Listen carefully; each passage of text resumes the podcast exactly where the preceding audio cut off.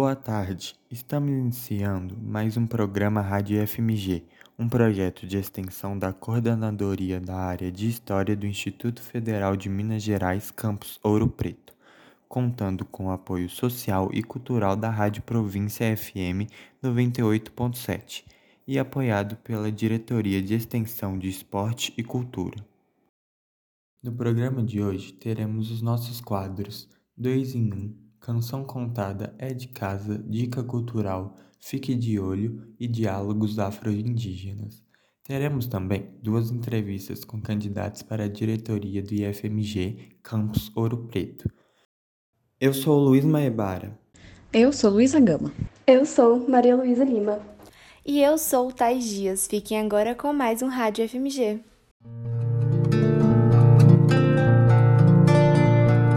Dois em um.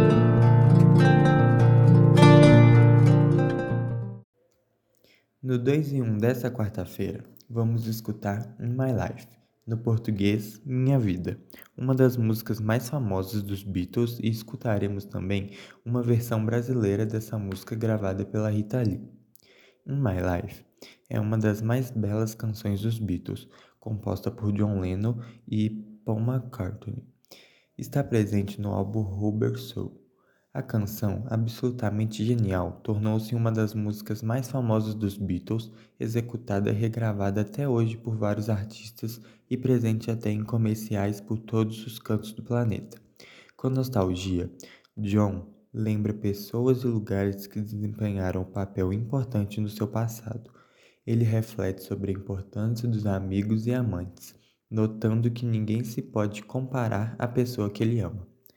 Ele sabe que à medida que o tempo passa, nunca perderá o seu amor por aqueles que partiram antes, mas também sabe que ama ainda mais a pessoa com quem está agora. É uma reflexão sobre as memórias do passado e as alegrias do presente. Fique agora com In My Life dos Beatles.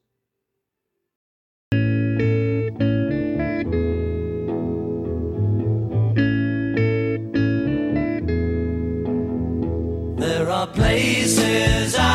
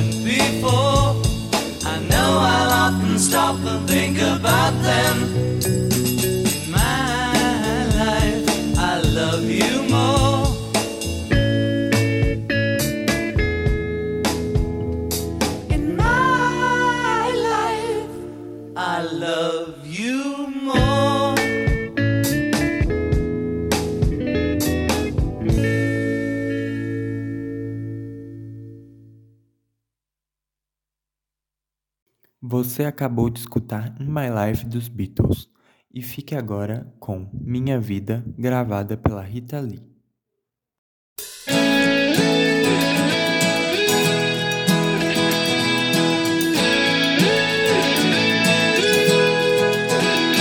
Tem lugares que me lembram minha vida, por onde andei as histórias, os caminhos, o destino que eu mudei. Cenas do meu filme em branco e preto que o vento levou e o tempo traz entre todos os amores e amigos de você. Me lembro mais.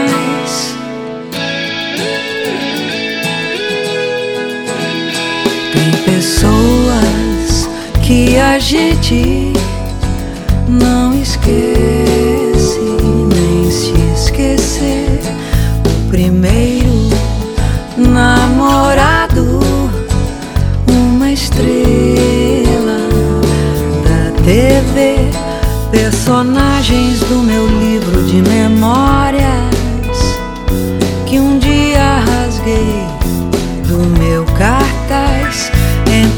todas as novelas e romances de você. Me lembro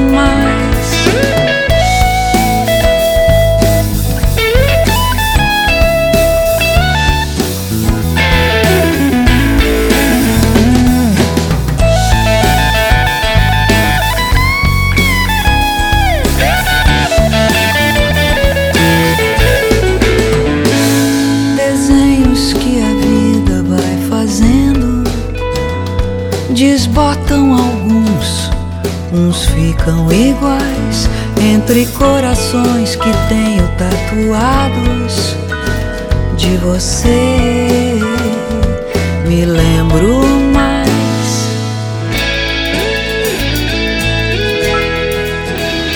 De você não esqueço jamais.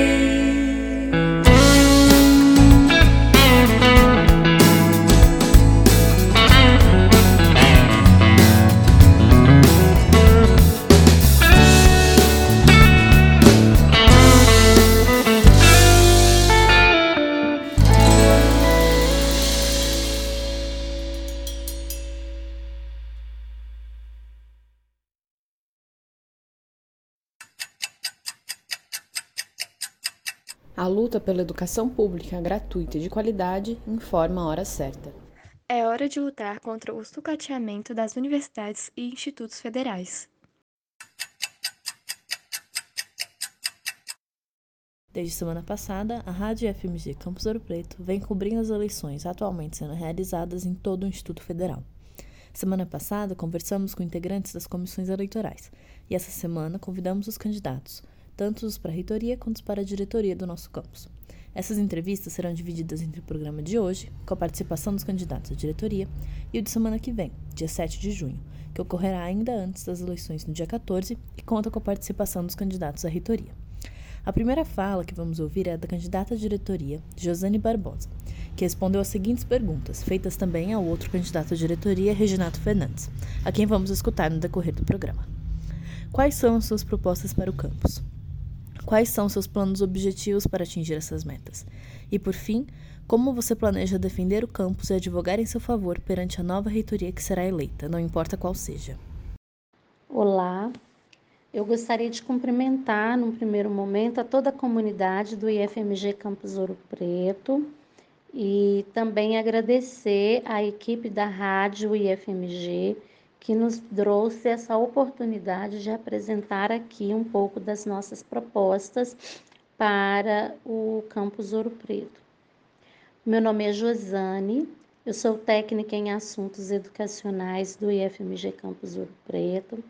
Eu trabalho nessa escola há 16 anos aproximadamente e junto com um coletivo de servidores, técnicos administrativos e de docentes, eu estou me apresentando como candidata ao cargo de diretora-geral do IFMG Campus Ouro Preto.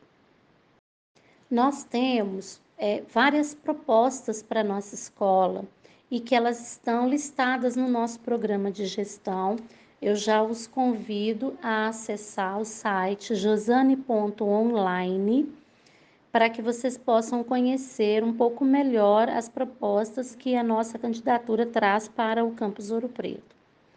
Entretanto, eu gostaria de aproveitar para frisar alguns princípios da nossa candidatura. Nós pautamos a nossa candidatura nos princípios de uma gestão democrática, de uma gestão compartilhada, em que o nosso principal objetivo seja a participação da comunidade, seja a escuta atenta e sensível às demandas da nossa comunidade, para que juntos nós possamos direcionar os melhores caminhos para nosso, nosso campus. E para garantirmos essa gestão compartilhada, democrática e participativa, nós temos como princípio a, o fortalecimento dos diversos comitês da nossa instituição. Nós temos comitê de ensino, comitê de pesquisa e de extensão. Então, nós buscamos dentro desses comitês a representatividade das diversas áreas e dos diversos conhecimentos da nossa instituição.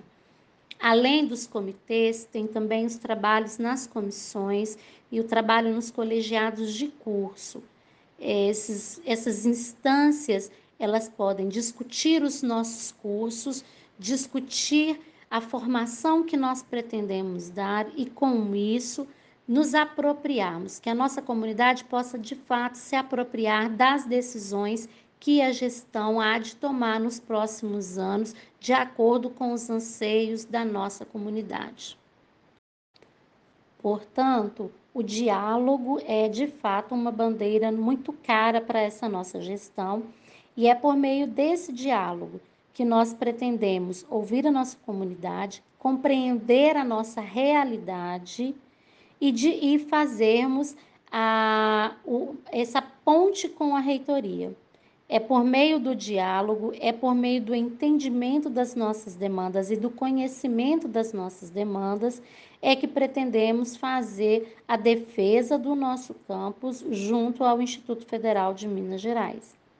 O campus Ouro Preto é um campus que possui 79 anos de experiência. É um campus que tem um potencial muito grande e que nós precisamos valorizar reconhecer e potencializar toda a nossa força de trabalho para, de fato, conseguirmos reestruturar o nosso campus. Eu os convido a conhecer melhor as nossas propostas e também os convido a, no dia 14 de junho, acessarmos o sistema e votarmos para a Direção Geral do Campus Ouro Preto, a Chapa 1 Josane Barbosa, cujo tema é Usar e Reestruturar Campus Ouro Preto Feliz de Novo. E o nosso maior compromisso é com uma gestão democrática e humanizada. Vote Chapa 1, vote Josane Barbosa para a direção-geral do Campus Ouro Preto.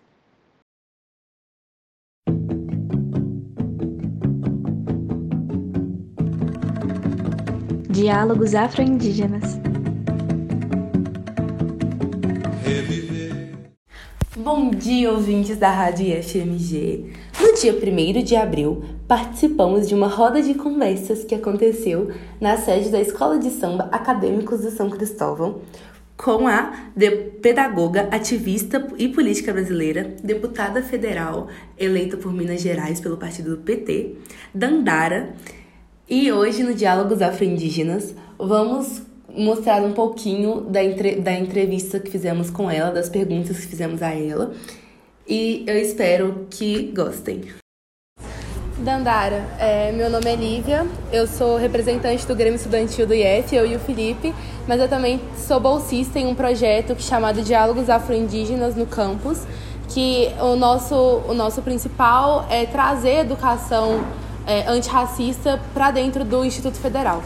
E eu tenho uma, uma questão para te perguntar, que é sobre a reforma do novo ensino médio e a forma com que ela afeta principalmente os estudantes negros de, de periferia que têm seu ensino básico sucateado perdendo assim seus espaços dentro de universidades federais por conta de diminuição de horários de geografia, história, são principais matérias para fazer uma redação do Enem. E outra questão também, para ser sucinta, é sobre a importância da lei de cotas e que ampliam, né, que ampliam para a gente esse espaço dos estudantes negros indígenas dentro do, das universidades, dentro dos institutos federais, que hoje em dia são preenchidas por pessoas que não são negras. Eu queria só reforçar também a sua opinião de como nós podemos avançar para uma educação antirracista dentro do campus. Sabe que é o, o campus do, de FMG Preto é o maior campus de Minas Gerais e abrange uma, uma vasta uma vasta uma vasta quantidade de tipo, pessoas diversas, sabe? Diferentes, diferentes gêneros, diferentes é, etnias. Eu perdi a palavra. E é isso. É, deputada, boa tarde, boa tarde, gente. Eu me chamo Felipe, como a Liu já me apresentou, eu sou é, integrante também do Grêmio Estudantil do IFMG Campus Ouro Preto. E uma das principais lutas que a gente tem travado aqui enquanto estudante na cidade de Ouro Preto é a questão do passe livre estudantil para os estudantes tanto da rede estadual quanto da rede municipal, quanto nós da rede federal de ensino. E é uma luta que não só a gente aqui em Ouro Preto, mas estudantes do Brasil inteiro têm cravado, têm lutado ao longo desses últimos anos para realmente ter acesso a um transporte é, gratuito, a um transporte poder circular, democratizar esses espaços públicos, ambientes públicos para os estudantes é também de extrema importância. E essa é uma luta que a gente tem é, travado, que o movimento estudantil brasileiro, no Brasil inteiro, tem travado ao longo desses últimos anos, desses últimos tempos.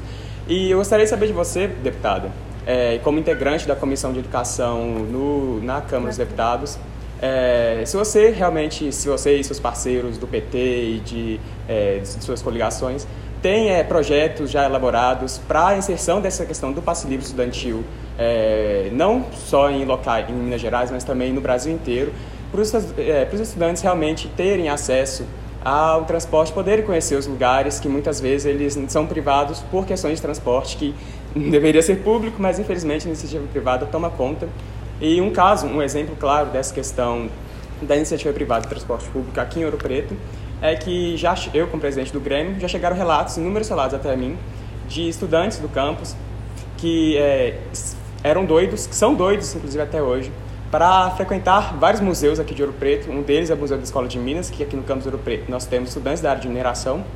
E o Museu da Escola de Minas está diretamente atrelado a essa área. E vários estudantes chegaram até mim falando que não, realmente não tinham condição de pegar e pagar o transporte para ir até o museu, porque o valor do nosso, do nosso bandejão, da nossa refeição, é de R$ reais e o valor da passagem é de R$ 3,35. Então, se ele pegasse o ônibus, ele não iria almoçar no dia, sabe? E de volta. E de volta, né? Porque são ida e de volta para o campus, no nosso horário de intervalo. Então, assim, é algo realmente muito importante, porque é, nós estudantes estamos sendo privados de acessar espaços que, inclusive, podem a, agregar no nosso, é, no nosso histórico acadêmico, justamente por causa da questão do transporte e do valor do transporte. Eu queria saber de você, né, o que é, tem de proposta dentro da Comissão de Educação é, da Câmara dos Deputados e se vocês já, já estão se articulando quanto a isso. Muito obrigado. obrigado.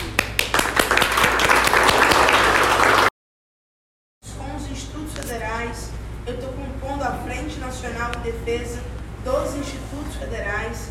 Posso, inclusive, responder essas perguntas de forma mais detalhada, mais profunda, por áudio, por vídeo, que vocês precisarem, porque acho que essa questão do transporte, do busão, é uma luta muito grande que nós estamos fazendo hoje no Congresso Nacional, que é para a gente ter o nosso Plano Nacional de, Educação, de Assistência Estudantil, PNAES, enquanto lei, e que ele também possa valer para os nossos estudantes de ensino médio dos institutos federais e da rede, das redes estaduais.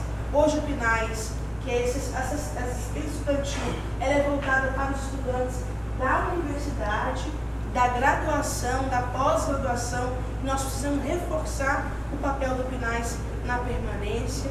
Nós estamos debatendo muito né, a lei de cotas, a educação antifascista e os mecanismos de efetivar as cotas na educação, as bancas de educação são fundamentais para a gente conseguir combater as fraudes. Já tem quatro, cinco anos, né, que a grande maioria das instituições federais de ensino fazem as bancas de heteroidentificação, que é verificar se a pessoa é negra ou não, se ela pode ou não se candidatar pela cota racial, mas nós não temos ainda uma diretriz nacional que regulamenta essas bancas. Então estamos cobrando muito médico para que faça isso, porque nós temos que dizer como é que afere, como é que é composta a comissão, como é que é a metodologia de funcionamento para a gente não permitir que fraudadores entrem no Ministério Público, ganhem uma liminar e com isso pode fazer a matrícula e vai para dentro pegar a vaga de alguém que não era para ele. Então nós estamos trabalhando muito nesse sentido, mas depois quero também aprofundar um pouco mais nesses temas, né? Também agradecer o Luizão, a turma está aí no movimento Foi mais uma conversa que tivemos com ela, mas acho que foi de extrema importância para mostrar realmente que todos temos que preencher esses espaços no nosso país, principalmente na política. Queria agradecer a deputada Dandara por ter concedido autorização para a gente postar essa, essa, esse trecho né, da fala dela. E agradecer a todos os ouvintes e nos vemos no próximo Diálogos Afro-Indígenas.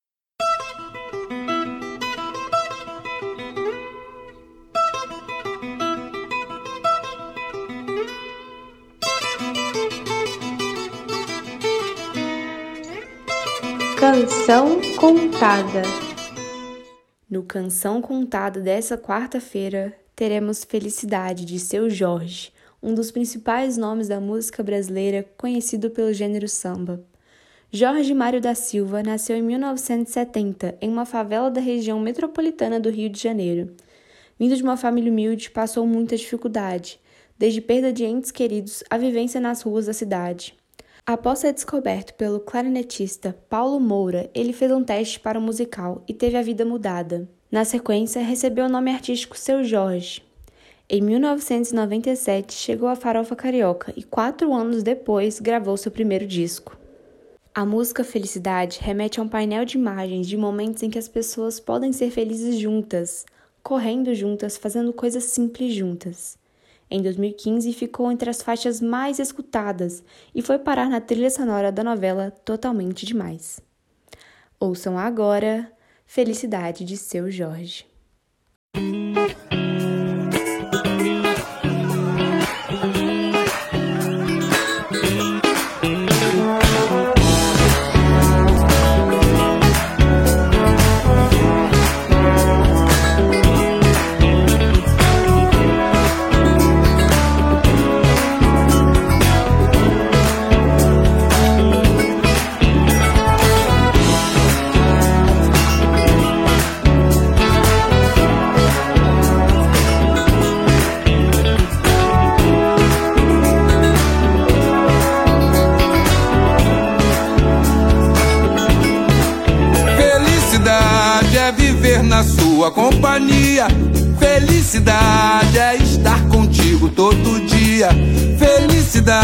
É sentir o cheiro dessa flor.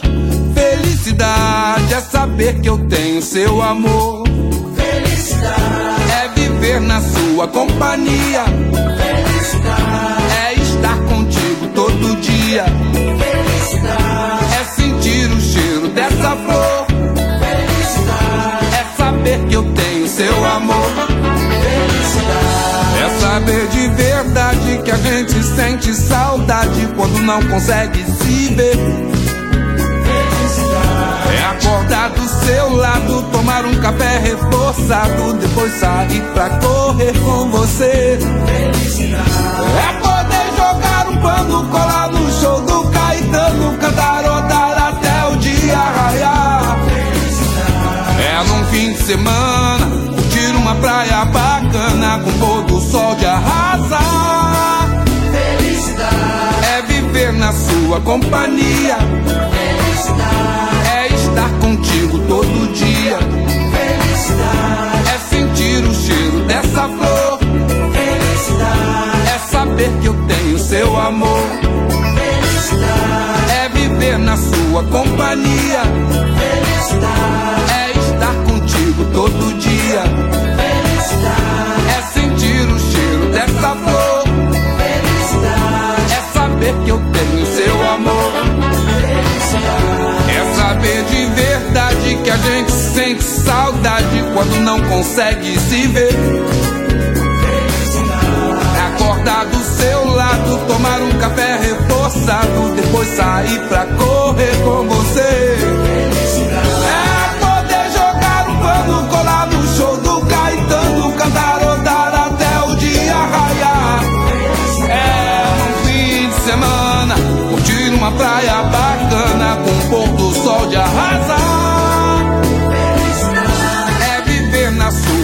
Companhia. É estar contigo todo dia. É sentir o cheiro dessa flor. É saber que eu tenho seu amor.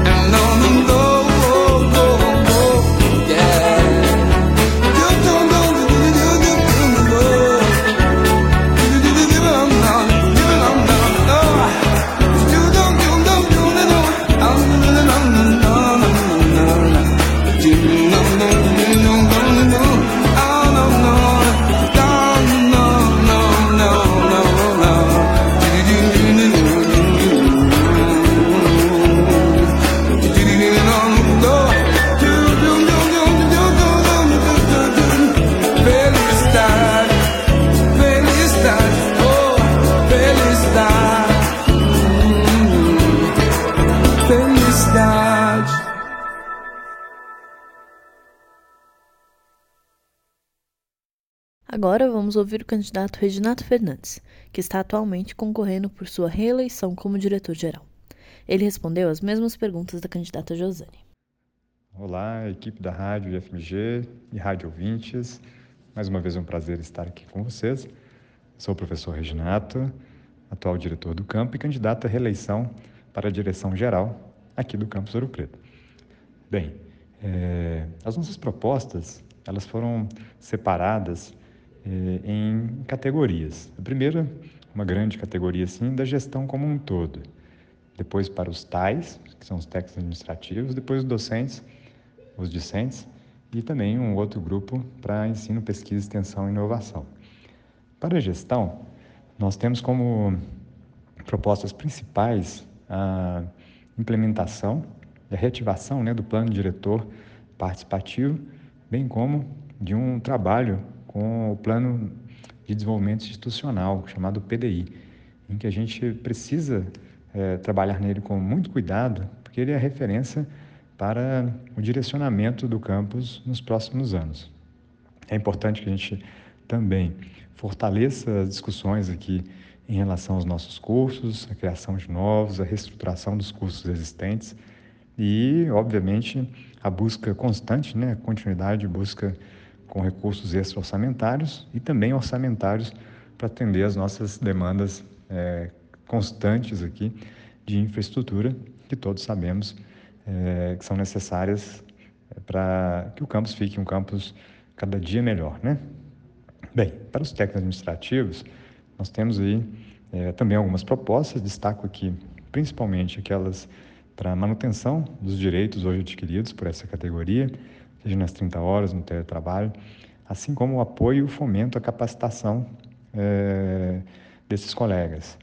Além disso, a gente busca incentivar e ampliar a participação dos técnicos em projetos de ensino, pesquisa e extensão. Para o, a categoria docente, que também a gente tem algumas propostas, e vou aqui colocar algumas delas, é intensificar a busca por códigos de vagas, e tendo mais códigos de vagas e docentes, a gente consegue é, atender né, as demandas de discussão dos cursos, de criação, de reestruturação, conforme eu tinha falado anteriormente.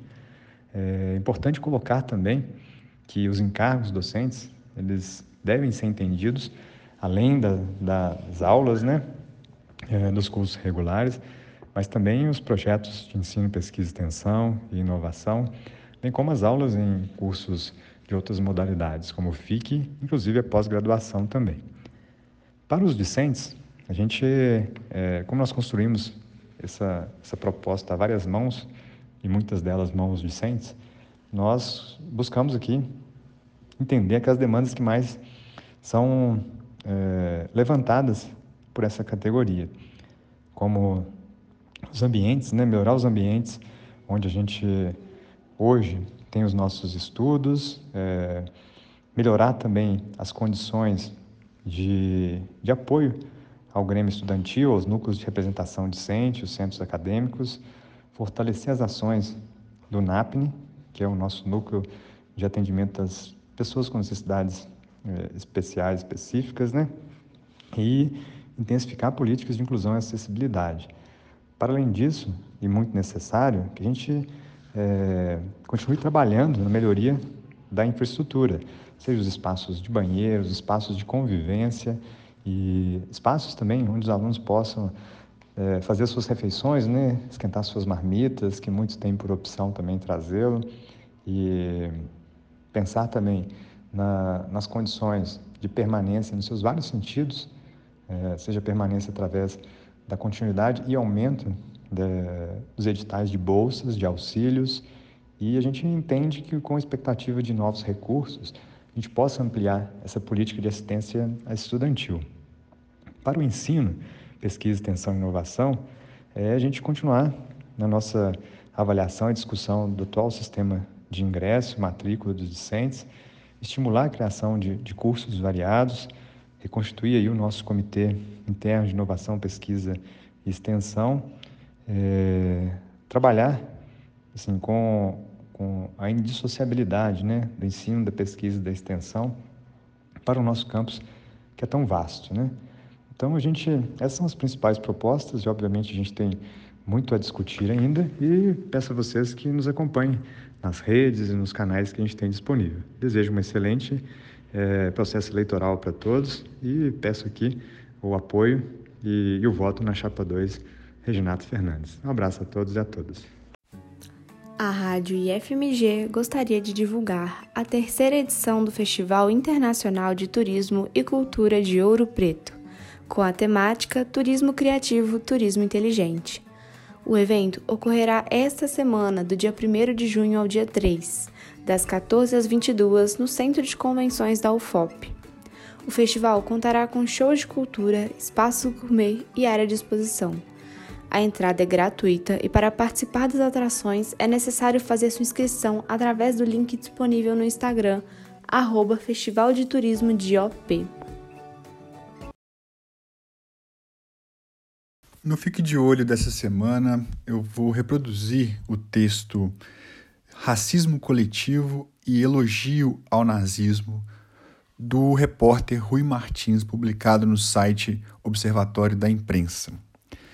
Nesse texto, Rui Martins aborda o episódio, o triste episódio de racismo sofrido pelo jogador brasileiro do Clube Real Madrid, Vinícius Júnior. Diz Rui Martins. Milhares de torcedores no estádio cheio repetindo a altos brados durante 70 minutos xingamentos contra um jogador de futebol por ser negro equivalem a um linchamento. Inacreditável não ter havido uma suspensão definitiva do jogo com a sua anulação ou a decisão de transferir a partida para outra data sem público.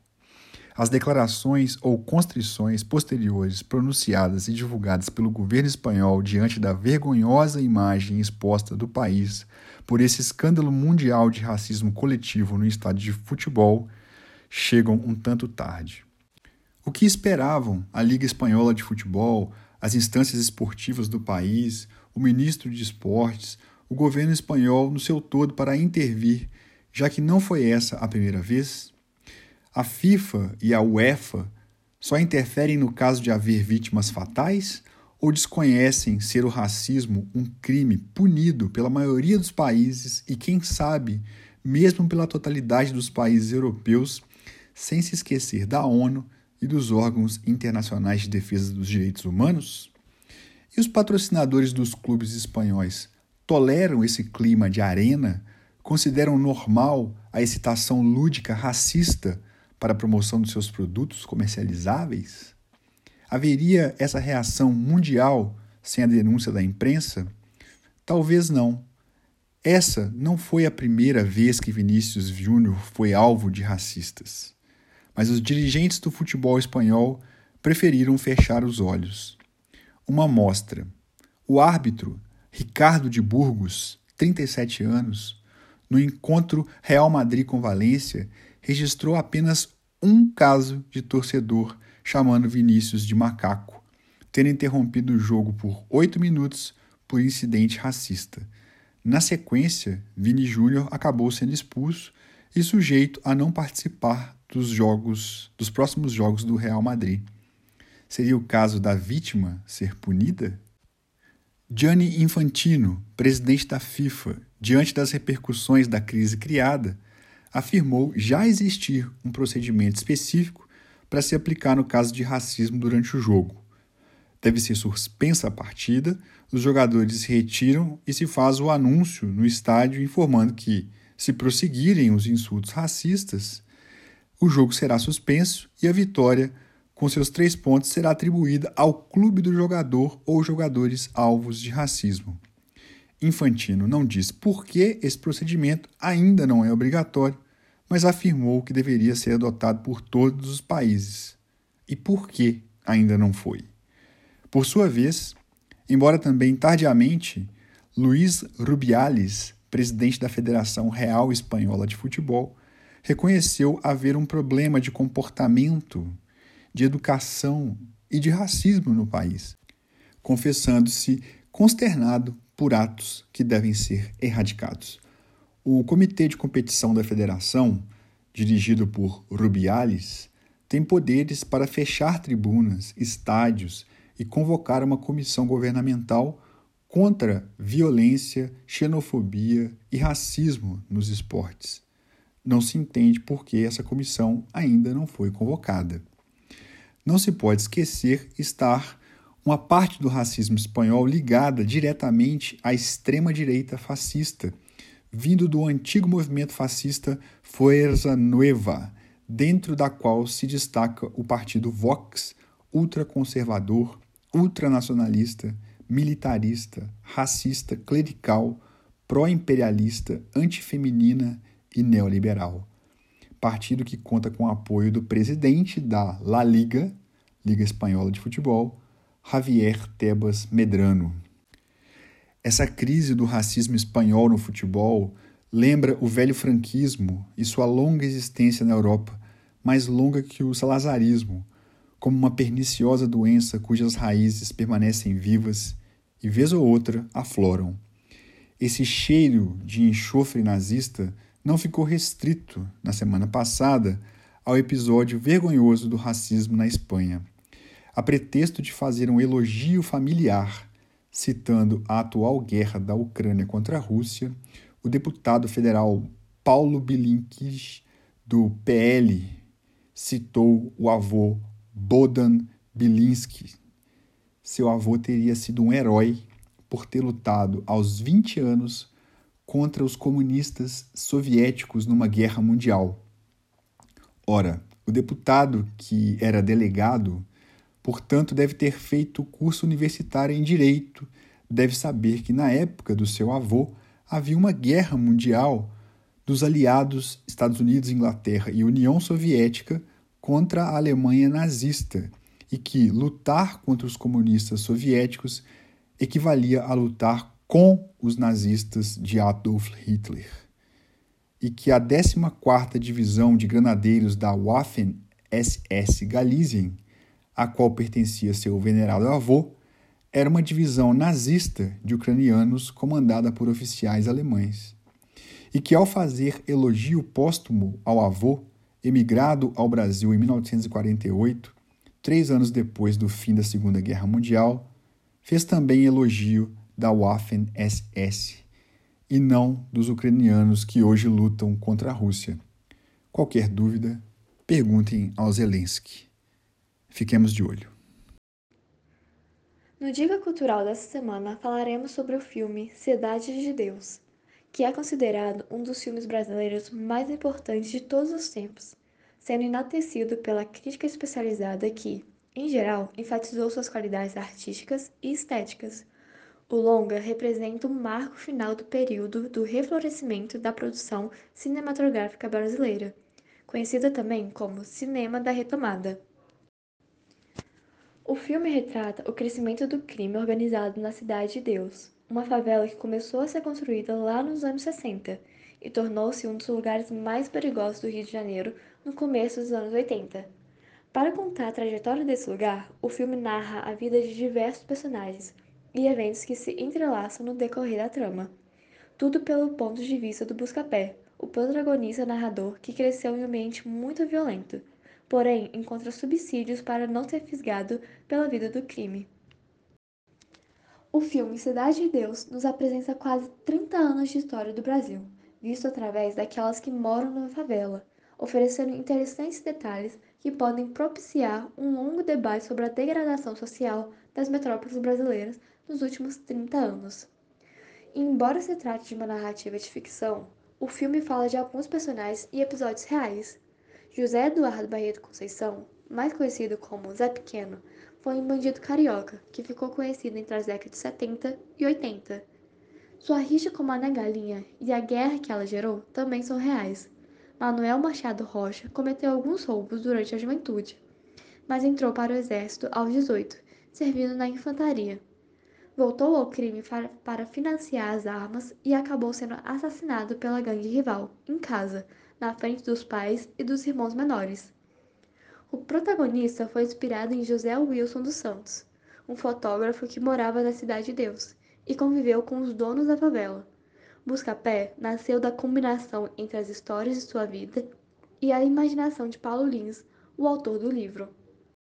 Nos créditos finais do filme é mostrada uma entrevista exclusiva de Mané Galinha, a repórteres da Rede Globo, onde o criminoso se recupera dos tiros que sofreu na gangue de Zé Pequeno, ele alega que o rival é violento e assassina qualquer pessoa vinculada à galinha. O filme, ficcional como livro, altera momentos reais do conflito entre os dois. Outra alteração foi a locação, que se passa no, no bairro da Cidade Alta e não na Cidade de Deus. Falando um pouco sobre a trilha sonora do filme, ouviremos agora a música Preciso Me Encontrar, do músico Cartola. A interpretação da música é de uma pessoa que anda pelo mundo para viver outras experiências, ver coisas novas e assim criar um novo eu, se encontrar. De alguma maneira, a pessoa se perdeu de si mesma em um momento da vida e esse corpo sem o eu vaga pelo mundo em um vácuo vazio. Ao sair por aí à procura, se por acaso dermos a sorte de nos achar, a vida dificilmente poderá voltar a ser a mesma. Fique agora com a música Preciso Me Encontrar, do cantor Cartola.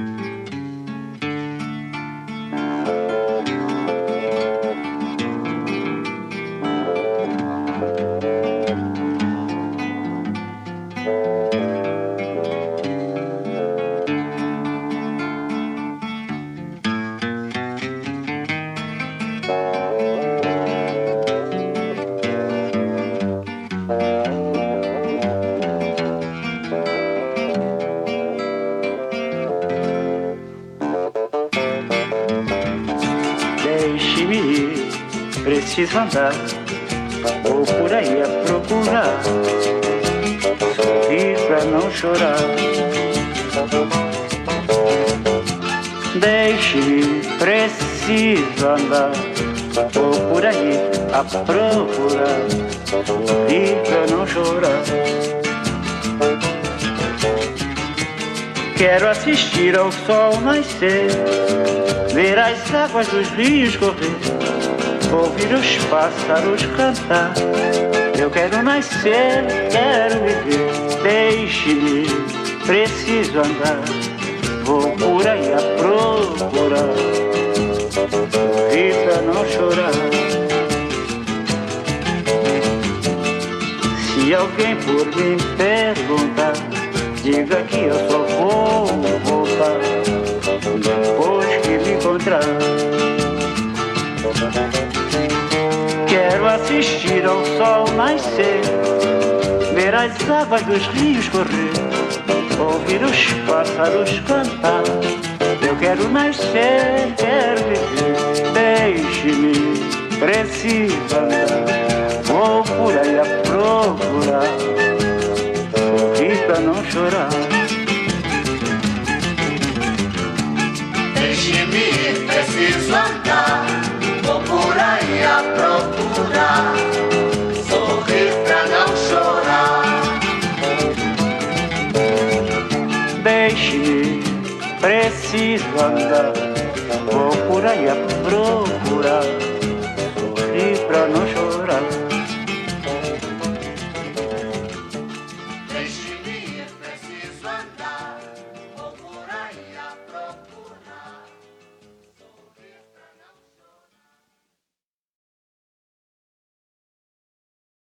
E você acaba de ouvir a música Preciso Me Encontrar, do cantor Cartola.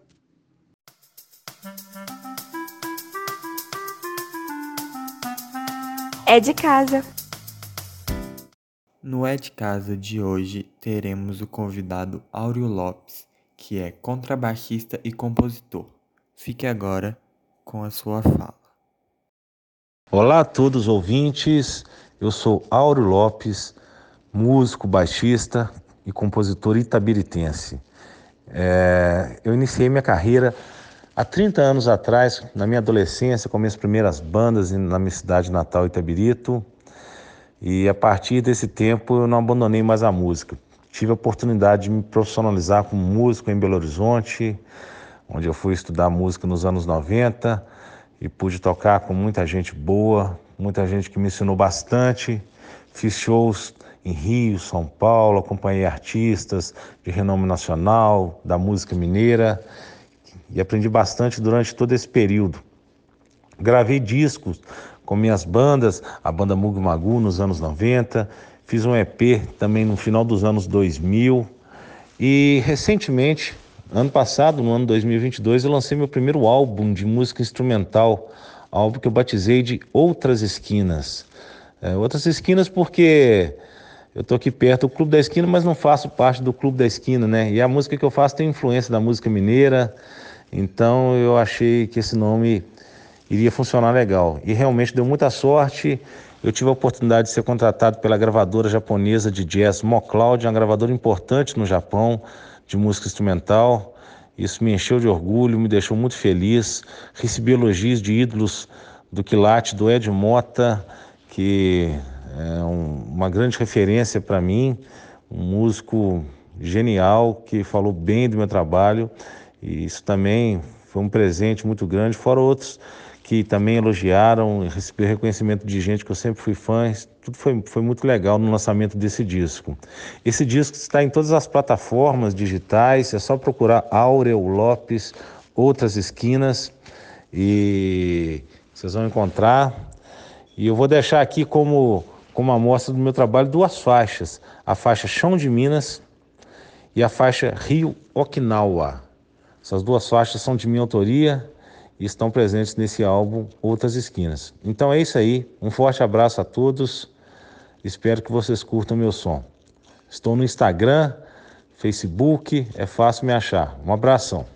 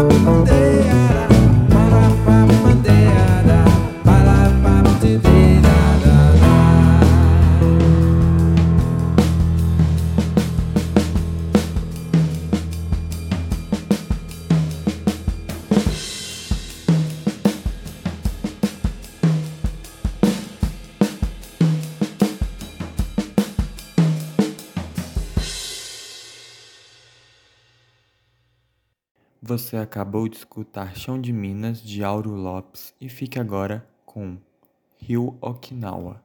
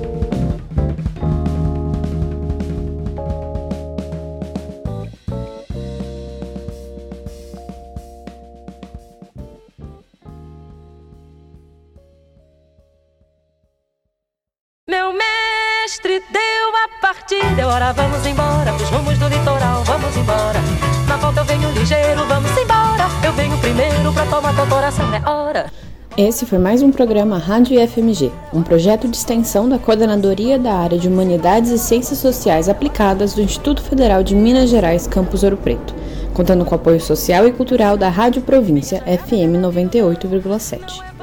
Produção e apresentação: Luísa Gama, Luiz Maibara, Maria Luísa Lima e Thaís Dias. Na técnica, Isaías Brandinho. Agradecemos à Diretoria de Extensão, Esporte e Cultura e à Rádio Província FM 98,7.